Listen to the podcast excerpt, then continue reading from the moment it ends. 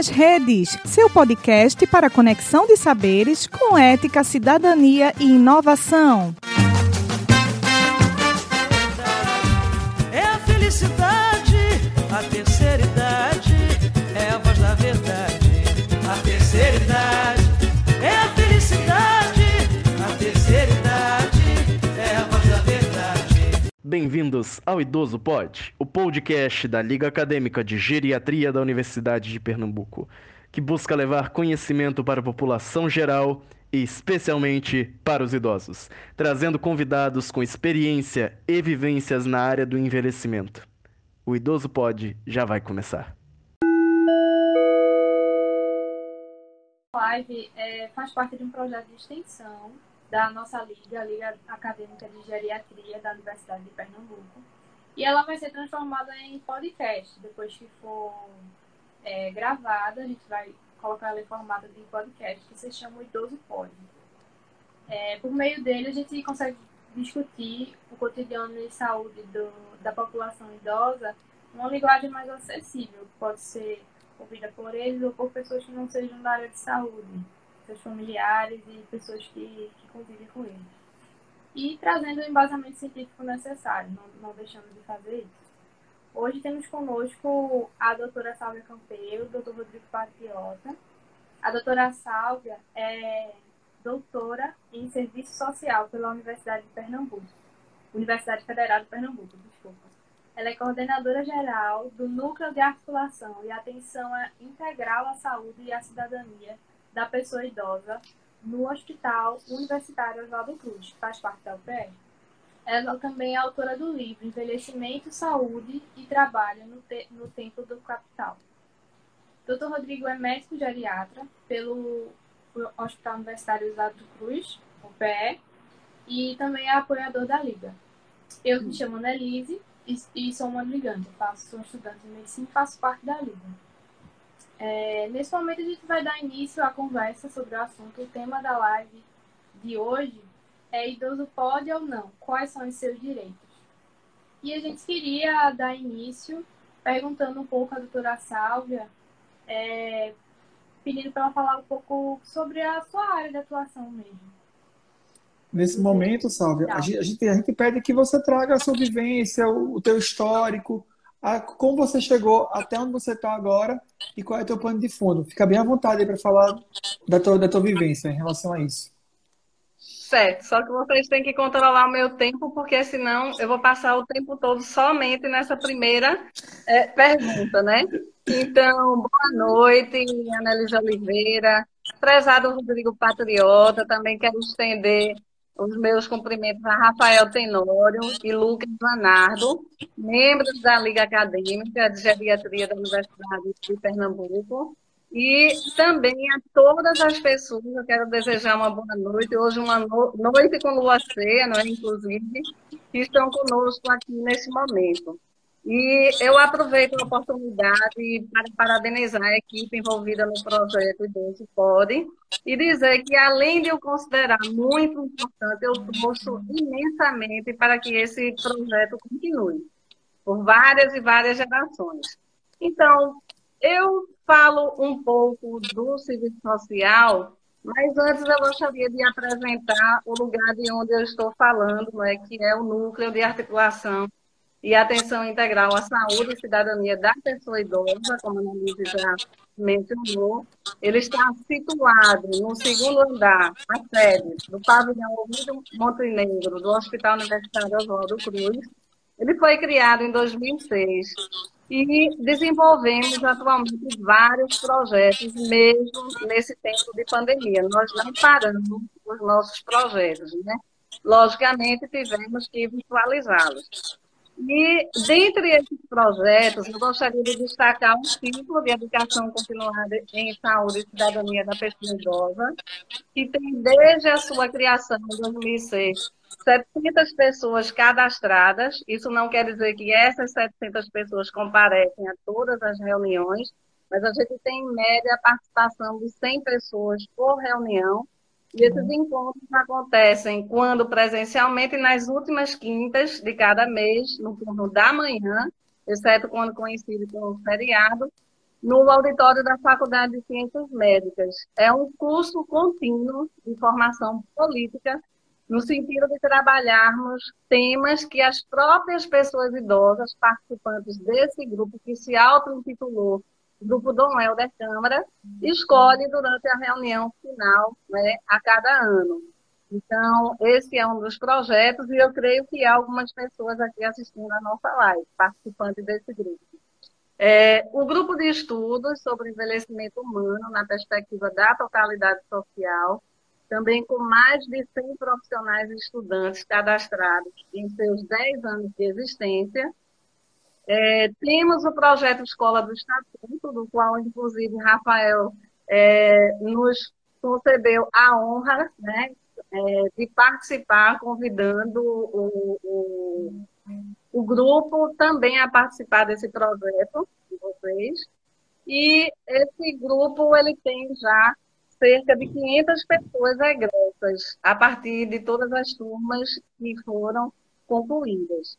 Então, o principal objetivo do NAIF é desenvolver uma política institucional emancipatória, comprometida com o exercício da cidadania do usuário no Hospital Universitário Oswaldo Cruz, fundamentado no projeto Ética Político do Serviço Social Brasileiro.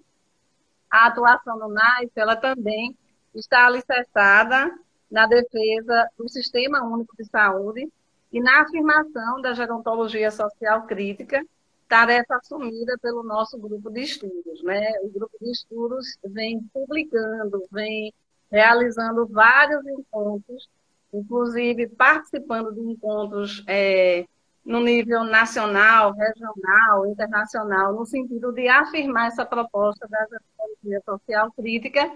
E aí eu queria somente lembrar a vocês a importância dessa defesa, desde a gerontologia e a geriatria, o nosso sistema único de saúde, porque também, né, a gente não pode esquecer, o Elce Brasil apontou que 75,3% dos idosos brasileiros dependem exclusivamente dos serviços prestados pelo nosso Sistema Único de Saúde.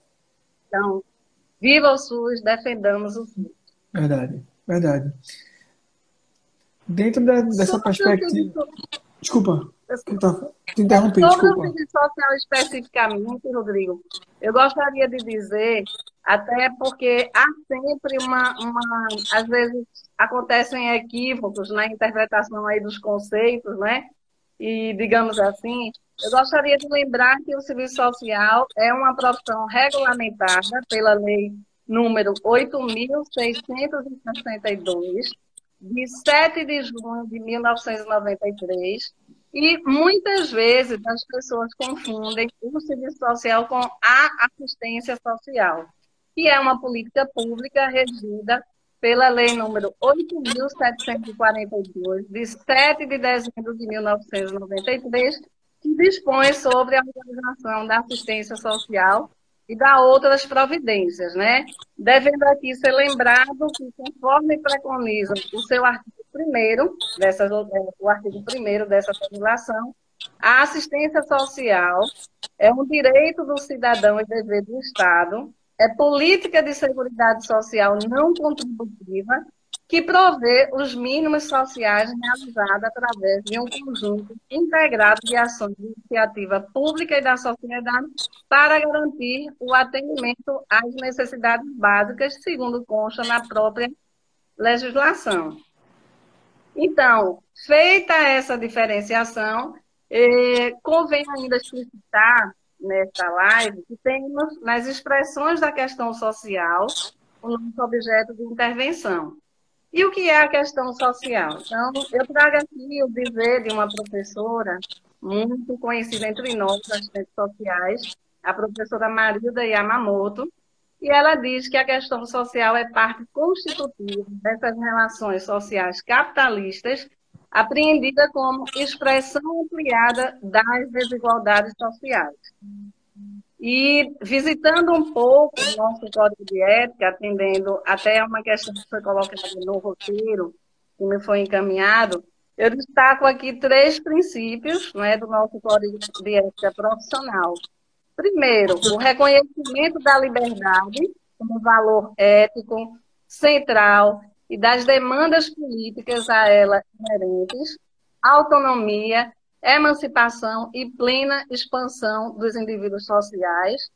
O princípio número 5, que é o nosso posicionamento em favor da equidade e justiça social, que assegure universalidade de acesso aos bens e serviços relativos aos programas de políticas sociais, bem como sua gestão democrática, e destaco também o oitavo, que é a nossa opção por um projeto profissional vinculado ao processo de construção de uma nova ordem societária, sem dominação, exploração de classe, etnia e gênero, e eu acrescentaria também geracional. Certo?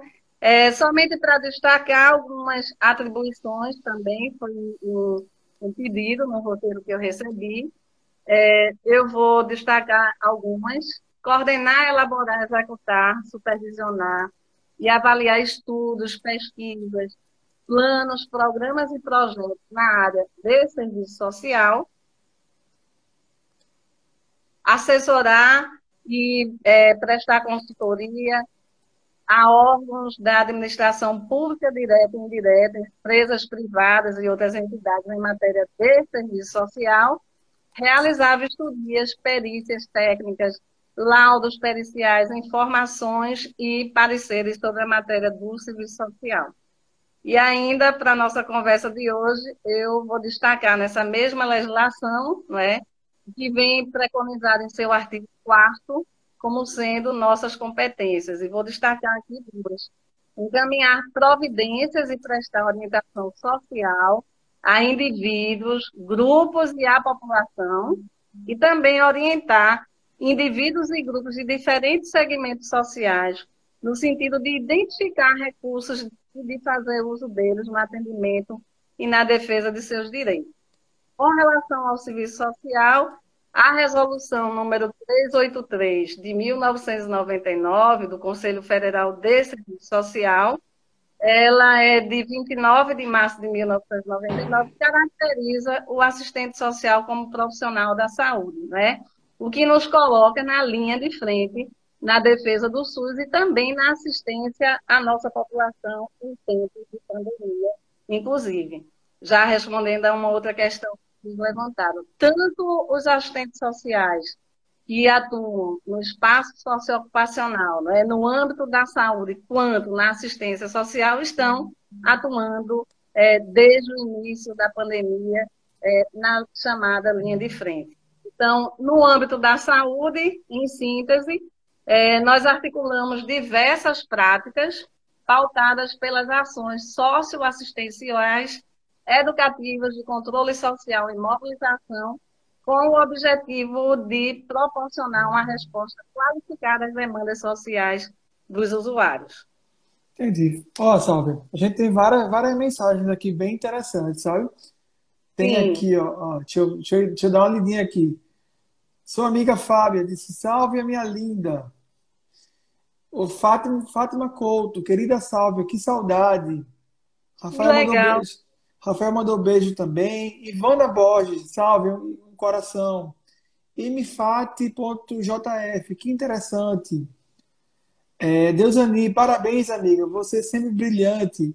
E Roberto Gessino está conectado, que ele é do Conselho da Pessoa Idosa de Caruaru.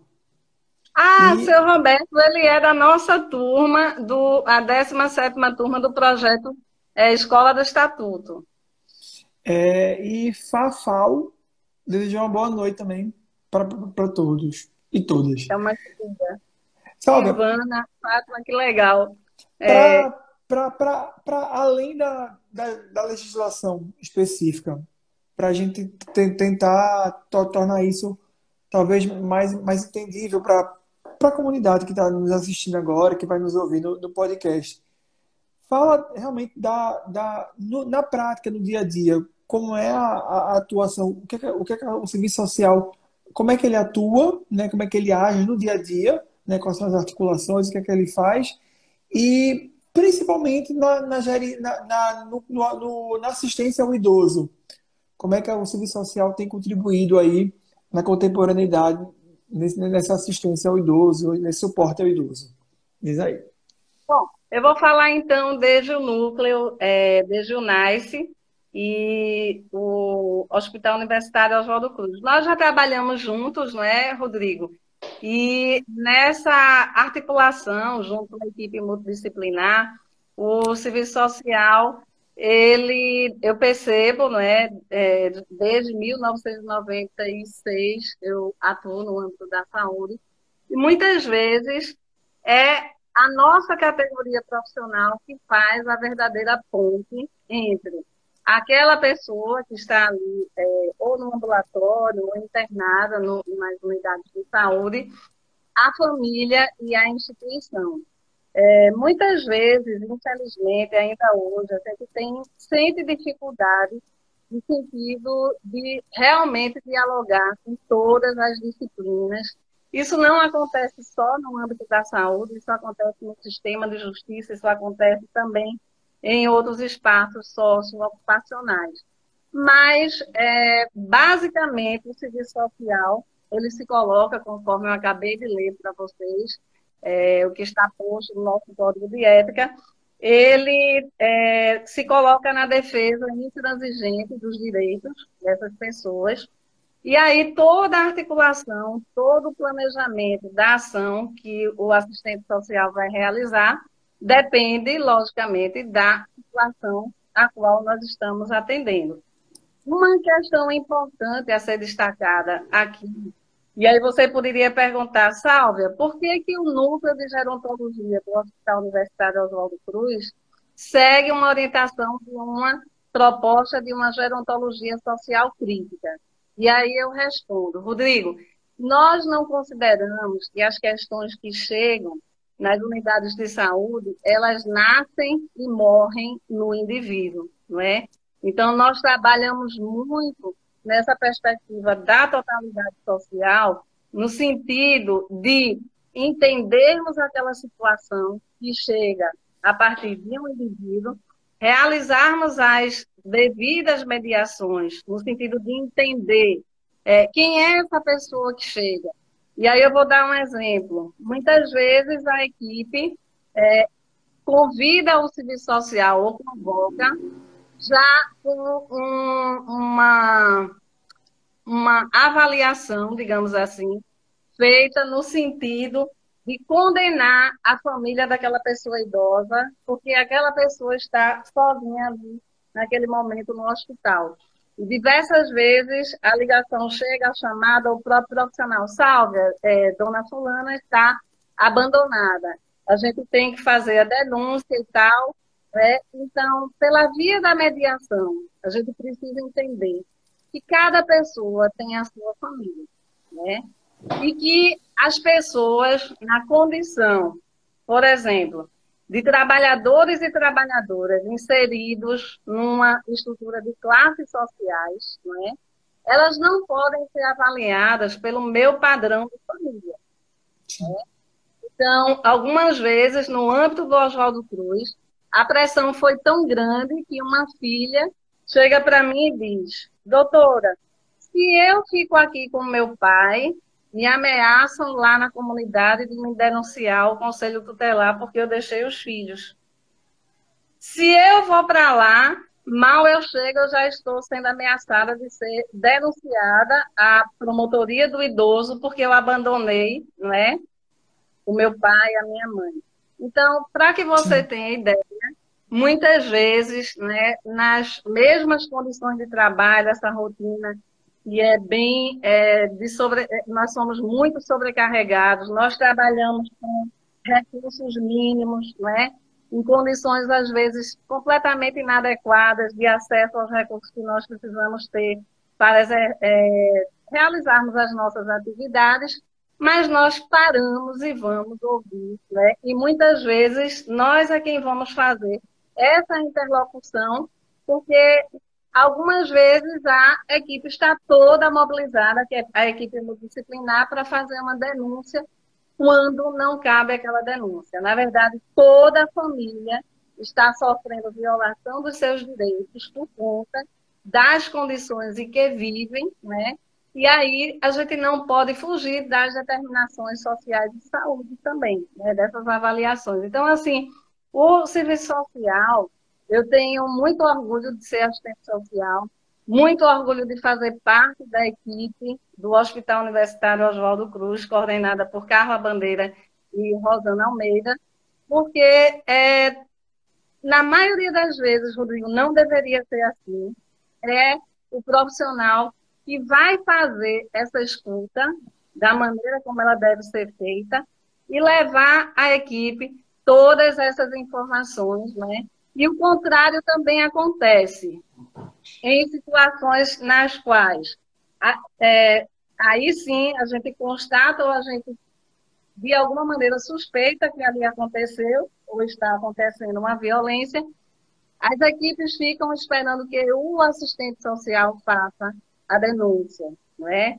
E se omite, muitos profissionais, eles é, se omitem no sentido de enfrentar aquela situação, de fazer a notificação quantas e quantas vezes eu precisei chamar na sala do NICE profissionais de várias outras categorias para dizer precisa ser notificada essa situação, né? porque muitas vezes, Rodrigo, o olhar daquele profissional é, por exemplo, Sálvia não tem competência, nem é atribuição de Sálvia, enquanto assistente social, fazer uma avaliação sobre o quadro de desnutrição daquela mulher que entrou naquela situação no hospital. Né? Não é Sálvia que vai olhar um raio-x e fazer a leitura de que ali existe uma fratura e que a história contada por aquela pessoa idosa que está ali hospitalizada não bate com o que se verifica nos exames. Sim. E os profissionais, eles muitas vezes são omissos nesse sentido de fazerem a denúncia quando essa denúncia é para ser feita, né? E lembrando a vocês que, de acordo com o Estatuto do Idoso, são dois momentos: a notificação e a comunicação às autoridades é o segundo momento para que esse processo ele seja realizado na íntegra conforme preconiza a nossa legislação. Então, são exemplos. É, o trabalho junto às famílias, não é? Essa questão que está bem predominante agora no tempo da pandemia. Nós vamos lembrar do desespero de familiares, muitas vezes sem ter a notícia sobre o seu ente querido, né? Sem poder fazer a visita, dependendo da situação, sem poder acompanhar. E é, é recorrente, é recorrente a visita dessas famílias ao serviço social buscando essas informações. Então, são várias é, frentes, mas a gente nunca perde de vista que o indivíduo é um indivíduo social no caso das questões do idoso, Rodrigo, é, por conta de toda uma, uma onda neoliberal de renovação do conservadorismo no nosso país, que está aí, é, é, só não vê quem não quer, né? É, o que é que acontece? Existe um movimento hoje de responsabilização, de culpabilização das pessoas idosas por sua própria situação, né? E eu vou dar já um exemplo, por exemplo, o, o artigo 16 do Estatuto do Idoso, para vocês verem como a falta de aproximação dos profissionais com a realidade, a realidade vivenciada né, é, por essas pessoas, leva muitas vezes a equipe a cometer é, violações, mesmo sem perceber. Por exemplo, o Estatuto do Idoso, em seu artigo 16, ele diz que a pessoa idosa, com 60 anos ou mais, não é? Ela tem direito ao acompanhante. nós temos várias colegas fazendo estudos, uma delas é Ionara Nascimento, Camila é, Fernandes. Ela também publicou um artigo na revista Cairóis sobre o assunto e há outros colegas também estudando esse tema. O Estatuto do Idoso diz que é direito, mas eu penso, Anne, que os profissionais têm medo de receber pessoas idosas sozinhas no âmbito das unidades de saúde. Parece que é um problema né, muito grande esse, quando chega um idoso sem o acompanhante. A gente precisa é, entender que muitas pessoas idosas vivem sozinhas. Inclusive, nós estamos realizando uma pesquisa com mulheres idosas que já viviam sozinhas antes da pandemia e continuam vivendo, vivenciando essa pandemia sozinhas, né? Sozinhas. E quando essa pessoa idosa entra numa unidade sozinha, as equipes passam a cobrar dessa pessoa idosa o acompanhante como se fosse uma obrigação daquela e não um direito, né? de chegar no hospital com um acompanhante, chegando a constranger, como eu já presenciei, essa co cobrança, né? E o que é pior, Rodrigo, o acompanhante é o acompanhante padrão, né? Não pode ser qualquer um. Tem que ser uma pessoa que tenha força para é, Que lave, passe e cozinhe. carregar a pessoa idosa, né? Tem que- Tem tem que que ser ser uma pessoa. Tem que ser acompanhante que lave, passe e cozinhe. Exatamente. E vai ter que realizar técnicas como banho no leito, não é isso? E, e- e várias outras técnicas, é, Mobilização. exigindo do, do acompanhante algo que tem a ver com os serviços que deveriam ser prestados pela equipe na unidade de saúde. Sim. No lugar dessas equipes irem à gestão e exigir contratação, concurso de profissionais para compor os quadros como deve ser, passam a exigir dos idosos esse acompanhante, mas na verdade é um acompanhante transfigurado em cuidador, entre aspas, mas é uma pessoa para prestar, prestar a assistência que aquela unidade às vezes, né, é, vai justificar como não tendo pessoas para prestar. E o que é pior, eu costumo dizer, minha gente, as crianças e pessoas de todas as outras idades, elas têm marido, esposa, a criança tem pai, tem mãe, tem tia. O idoso, quando entra nas nossas unidades de saúde, já vem a cobrança. Quem é o seu cuidador? Muitas vezes é essa pessoa idosa que cuida de todo mundo, é? Quando eu estava, não é? Quando eu estava concluindo a minha pesquisa do doutorado, Anne, eu fiz um levantamento e aí o IBGE dizia é, é, que no estado de Pernambuco, 84, vírgula alguma coisa por cento das pessoas idosas eram provedoras de suas famílias. Mas veja, aí você vai dizer, salve, 84% provedora é, financeiramente, não. Essa lógica do financeiro predominar enquanto provedoria tem a ver com machismo também, né? Porque as pessoas vão entender que só é provedor o homem velho, não. E essa mulher velha que muitas vezes não teve acesso à escola, não teve acesso a nada, já casou ainda menina, e ela exerce as atividades dentro da casa, do lar, vocês sabem que é barra pesada as atividades que a gente realiza dentro de casa, não é? Ela exerce aos 80 anos como se ela não tivesse envelhecido, é o que ela fazia desde menina. Então, ela dá conta da reprodução, da força de trabalho, de todos os descendentes, né? De pessoas de todas as idades, sem remuneração, sem direito a férias, sem direito a se aposentar. Essa mulher só vai parar no dia em que ela adoecer ou que ela morrer. E eu digo adoecer precisando de internamento, sendo acamada. Porque se não for assim, ela continua a dar conta dessas atividades. Então, são E mesmo essas internar, mulheres. e mesmo quando internar, a família também às vezes não, não chega junto, né? Mesmo sendo ela a que cuidou de todo mundo, quando ela precisa, né? Acaba que ela O apoio não Não, chega. e também eu, eu consigo enxergar também assim, muito no começo dessa, dessa tua última fala, que é essa questão da, do- da obrigatoriedade do acompanhante, né? E às vezes de se colocar, às vezes, filhos e descendentes com a obrigatoriedade de cuidar dentro de um fenômeno que, é que, eu, que eu consigo enxergar, que é de uma angelicalização do idoso. O idoso parece uma figura angelical, mas às vezes esse filho foi, ou a filha foi uma filha abusada durante a vida inteira, né? Sei lá, ou foi abandonada durante a vida inteira e de uma hora para outra esse filho é cobrado de, de ter que cuidar de alguém pelo qual ele nunca teve afeto, ou que até sofreu é. violência, né? Como é que tu enxerga isso?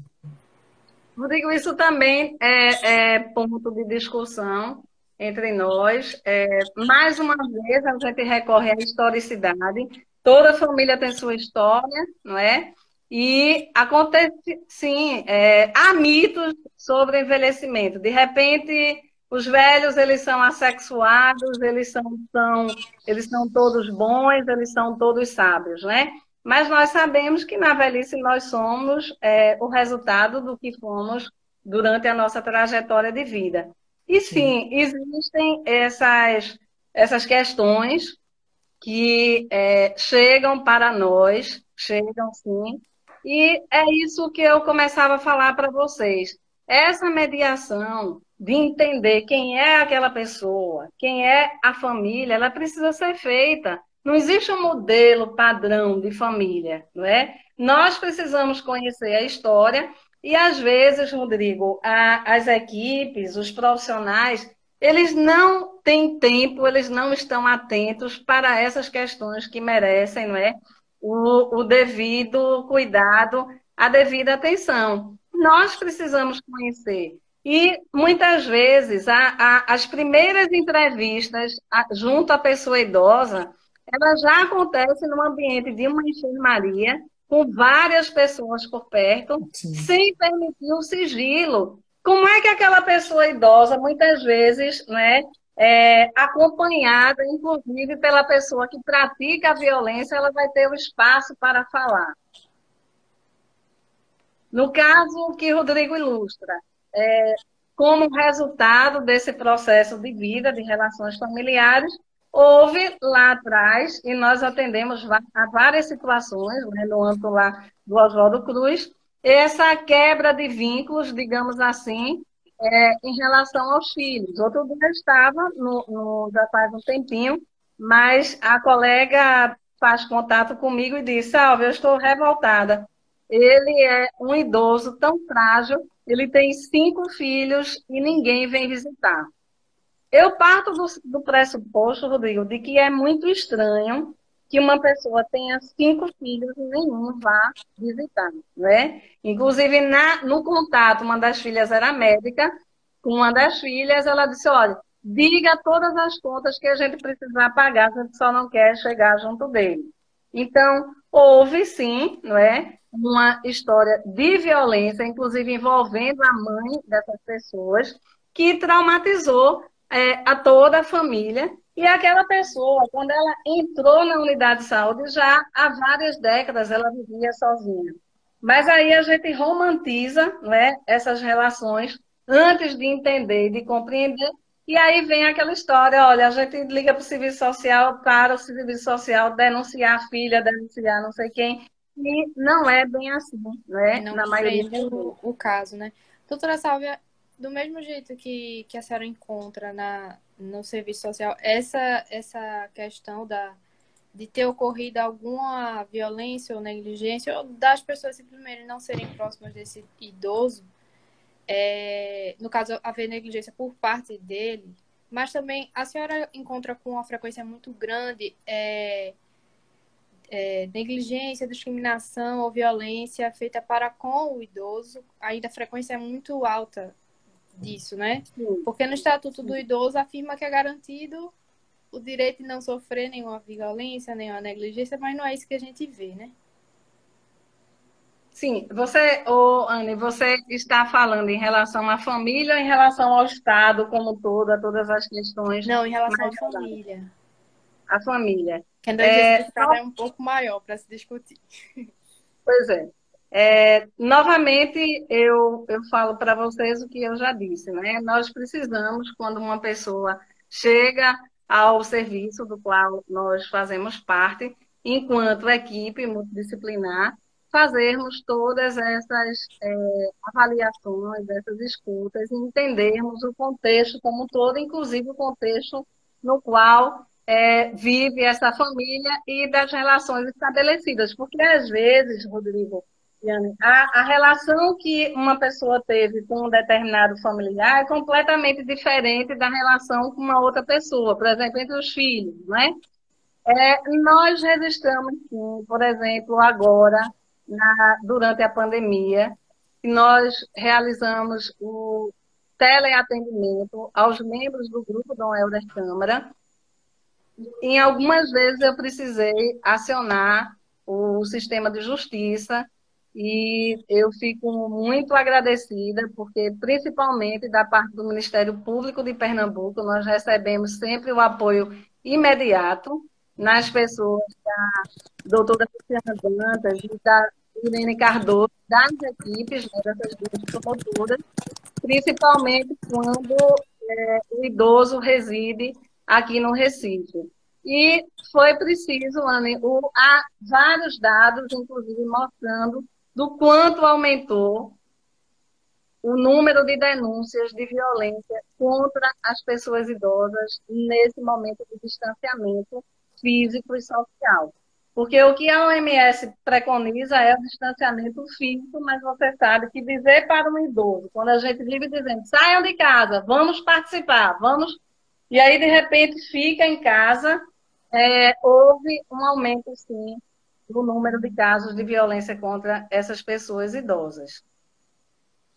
Entendi. Eu, eu acho que boa parte do que a gente está falando aqui, a gente falou um pouquinho da, da, da, atuação do serviço social, a gente falou da relação dos, dos profissionais de saúde com a, com a família. Eu acho que a grande questão é que a gente não está se comunicando, né? a gente não está falando. E boa parte da, das demandas que talvez a gente, a gente da área clínica acaba levando para o serviço social é muito porque a gente colhe muita história clínica, mas a gente colhe pouca biografia, né? Eu acho que a gente, a gente acaba se perdendo muito nisso, porque talvez se a gente focasse na avaliação desse idoso, que tem uma biografia longa, obviamente, um pouco de, dessa história de vida, né? Talvez a gente até a gente até demandasse menos de coisas que podem soar podem parecer depois incoerentes, né? E eu acho que é muito disso, né, Salva? O que, é que tu acha? Sim, Rodrigo, porque eu creio que às vezes, por mais que a gente discuta, por mais que a gente leia, por mais que a gente participe dos, dos grandes encontros e tal, é, eu creio que tem algo que não bate, né? Então, não existe é, essa prática desvinculada da teoria. E cada vez mais nesse aligeiramento, nessa rotina, né, que não nos permite ouvir, sentar para conversar com o outro, eu creio que nós vamos perdendo de perspectiva essa ideia do indivíduo social. E muitas vezes cada profissional vai focar naquele seu ponto da assistência. Então, o médico na doença do que vai é, é nos resultados dos exames, no medicamento, e ele não dialoga com o assistente social, que não dialoga com a psicologia, que não dialoga com a fisioterapia, e cada um faz a sua parte, dividindo também o indivíduo em partes, né? E isso é contraproducente, isso afeta a qualidade da nossa assistência, porque muitas vezes uma escuta, né, a gente parar para escutar, pode dar um norte de, de assistência que indique, inclusive, imediatamente a deshospitalização, né? como já aconteceu em algumas situações. Mas eu creio que nós estamos perdendo de foco é, esse ponto que você acabou de dizer, de entender a história de vida dessas pessoas. Lá atrás, Rodrigo, e aí eu preciso falar um nome, que é Marília Siqueira Campos, eu lembro que é, era muito fácil trabalhar com Marília, porque Marília era uma médica geriatra que transitava por todos os setores. Ela não mandava chamar, ela ia aos setores. E ela, é, além de saber ouvir, as falas dos profissionais das diferentes disciplinas e ela ouvia com respeito, não era de faz favor, ela tinha o dom de conseguir reunir esses profissionais em torno de projetos coletivos. E eu recordo de um momento que foi muito importante é, na construção do que hoje é um legado, né? Tudo que se vivencia em termos de geriatria no âmbito do Hospital Universitário Oswaldo Cruz tem ali, se você for atrás da história, o legado de Marília Siqueira Campos. E eu lembro de uma proposta que foi feita, que foi muito rica, no sentido da gente construir um formulário, ou seja, aquele formulário o, o, não seria um prontuário médico, né? seria um formulário multidisciplinar, porque uma pessoa idosa fez uma observação que a gente achou muito interessante. O médico chegou e perguntou nome, endereço, não sei o que, não sei o que. Chegou outro profissional, perguntou. Chegou outro. Quando eu fui conversar com ela, ela disse: Eu tenho que dizer tudo de novo. Vocês não anotam, não, é o que eu falo. É muito frequente, e, né? Exatamente. A pessoa internada numa condição de é, é, estar no leito e ter que estar respondendo isso né, a todos os profissionais, e são muitos. Então, Rodrigo, nós fizemos lá algumas reuniões e construímos um formulário, porque houve um tempo que no ambulatório de geriatria do Oswaldo Cruz, todas as pessoas que entravam, elas tinham a consulta com o assistente social, com a enfermagem, com a geriatria, né? E aí a gente dialogava sobre aquela pessoa que entrava naquele serviço. E esse formulário foi bem interessante, no processo das oficinas para a construção, o que foi que aconteceu? Houve um momento bem importante, que era para criar os critérios né, de admissão daquela pessoa num, num ambulatório de geriatria. E eu recordo que os médicos disseram, ó, quando a pessoa chegar desse jeito, eu não vou lembrar exatamente o que era, é, aí já não é admitido no serviço. E estava conosco a terapeuta ocupacional, Ana Luísa Rodrigues, e Ana disse, eu não concordo, porque nós precisamos receber, são esses pacientes, né?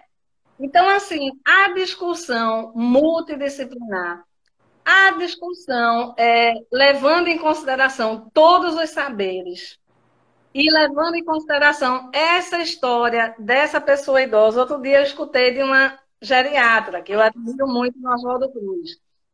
E eu fui conversar com ela porque eu não via, digamos assim, né, na minha concepção, uma, uma, melhora naquele senhor que já estava ali há mais de 15 dias. E eu fui perguntar o que acontecia. E ela me respondeu de uma maneira muito, é, muito respeitosa e, ao mesmo tempo, eu entendi. Ela disse, Sálvia, a medicina está fazendo tudo o que é possível. Mas, às vezes, é muito difícil a gente atuar junto a uma pessoa com 85 anos que passou 85 anos de fome. Né? Então, não se sabe nem como ele chegou aqui, aos 85 anos. Né? Então, assim, essa história da fome, do não saber ler nem escrever, não é? Essa história que acomete a nossa população, desde a idade mais tenra, que vai acompanhar até as décadas que essas pessoas vão viver. Tudo isso precisa ser acompanhado, tudo isso precisa ser digno da escuta dos profissionais da saúde. É verdade. Tem chegado aqui algumas perguntas, doutora. Eu vou.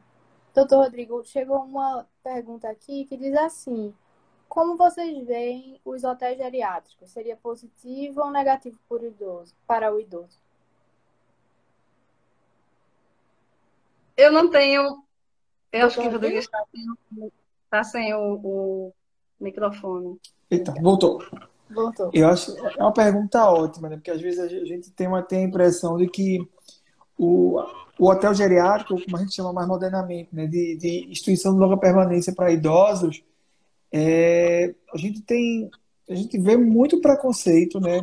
Uma visão às vezes de que o, do que a instituição de longa permanência é quando a família resolve abandonar o idoso, né? E a gente tem contextos muito específicos, contextos, contextos muito variados, e que, na verdade, uma parte importante desses contextos, a instituição de longa permanência para o idoso é o melhor local que ele poderia estar.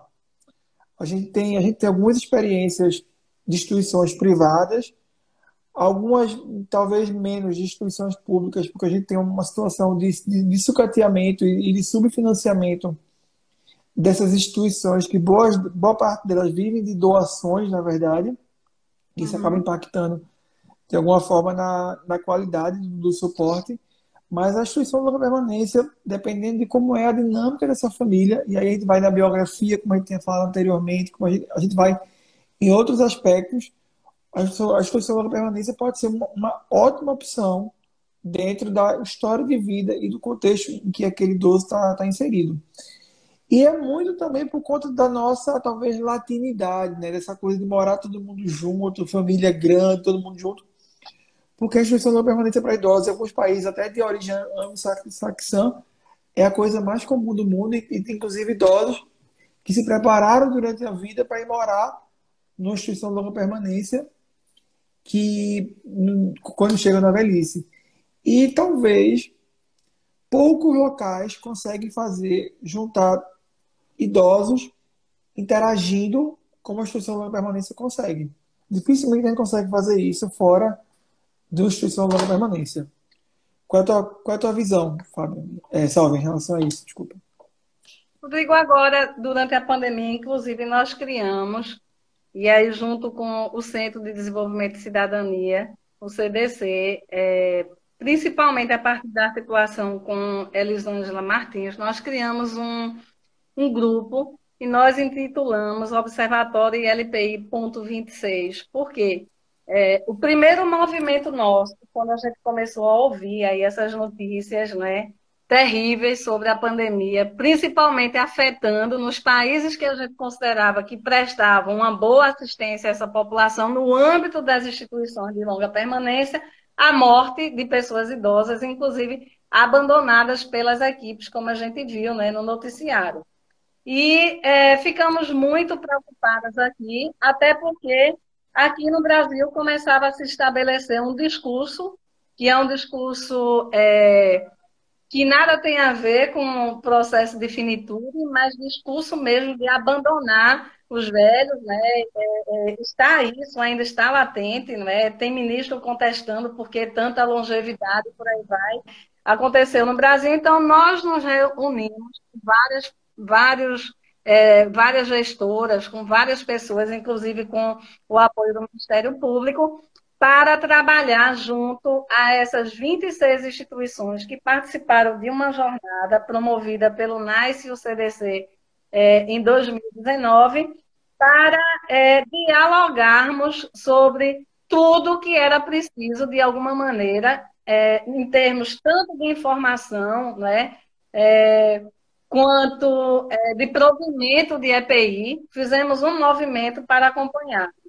O resultado foi bem interessante, por exemplo, até bem pouco tempo, até março, em Olinda, onde existem, salvo engano, oito instituições de longa permanência, não havia sido notificado nenhum caso de Covid né? É, é, nessas instituições. Por quê? Porque o Conselho Condil, que é muito atuante, o Conselho Municipal dos Direitos da Pessoa Idosa, se reuniu junto ao Ministério Público, junto às universidades, e aí houve esse movimento. Foram várias atividades, e para vocês terem ideia, em plena pandemia, as pessoas idosas estavam dentro de instituições de longa permanência, no Agreste, no Sertão, aqui na região metropolitana, participando do projeto Escola do Estatuto, do curso, né, que é ministrado pela Escola do Estatuto. Então, concordo, Rodrigo, não devemos satanizar esses espaços. Sim. São espaços criados né, por uma necessidade social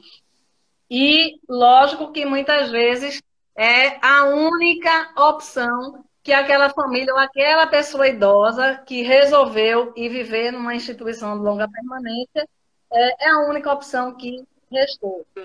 Isso não tira de foco abusos e situações que também acontecem nesses espaços e que devem ser denunciadas e o Estatuto do Idoso tem todo lá um capítulo, né, orientando nesse sentido. Mas o que chama a atenção, Rodrigo, é que entre o domicílio dessa pessoa idosa e a ILPI, praticamente não existe uma opção que já é prevista, inclusive, na Política Nacional do Idoso, lá na década de 1990, não é? que são os centros diurnos.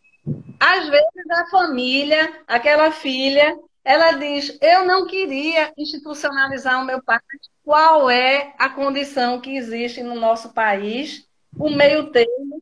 Onde é que ele permanece se ele já tem um diagnóstico de demência estabelecido?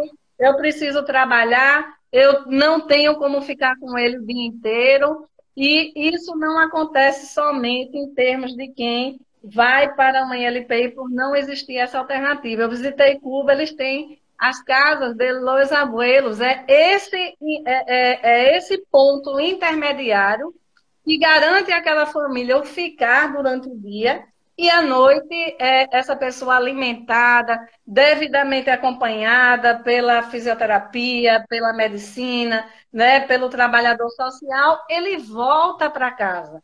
Porque às vezes é, não existe para a família ou para a pessoa idosa essa opção, né? Que nós precisamos é, também é, realizar algumas lutas, Rodrigo. É, que o Estado assuma essa política de institucionalização. Porque as pesquisas, inclusive a Amélia Camarano fez uma pesquisa é, é, no país inteiro e publicou aí os tomos é, a partir das regiões, e nós vamos ver que na maior parte, é, a maior parte dessas instituições são do setor filantrópico, ou seja, privados sem fins lucrativos. Né? Cadê o Estado nesse processo? Onde estão os centros diurnos para que exista uma opção antes da institucionalização? Isso é, é uma realidade. É, doutora Salva, a gente está se aproximando do fim. Já? É, já, a gente estourou um pouquinho o tempo nosso já. A gente queria que vocês estão aqui é, uma olhada depois. A doutora Salva tem um livro, chama-se Velho Trabalhador e SUS, que ela aborda questões sobre envelhecimento do trabalhador e envelhecimento e saúde e o trabalho no tempo do capital e um pouco nessa linha que ela, que ela abordou aqui. É, falando sobre sua funcionalidade diante da sociedade, muitas coisas muito importantes, reflexões muito pertinentes. É, doutor Rodrigo, se eu gostaria de acrescentar alguma coisa? Não, não, só agradecer a Salve pela presença, foi, foi maravilhoso estar contigo. Voltar, voltar a te ver, mesmo que à distância, mesmo que através do celular, foi bem legal, foi bem bacana. Para a gente sempre bom, sempre bom fazer uma reflexão além da a gente, a gente tem feito muitas lives com, com foco muito em, em questões clínicas e quando vem você e traz para a gente reflexões do ponto de vista social, que, que principalmente nessa contemporaneidade mais difícil que a gente tem vivido, sempre é bom a gente parar pra, um pouquinho para pensar. Então, eu queria só realmente agradecer.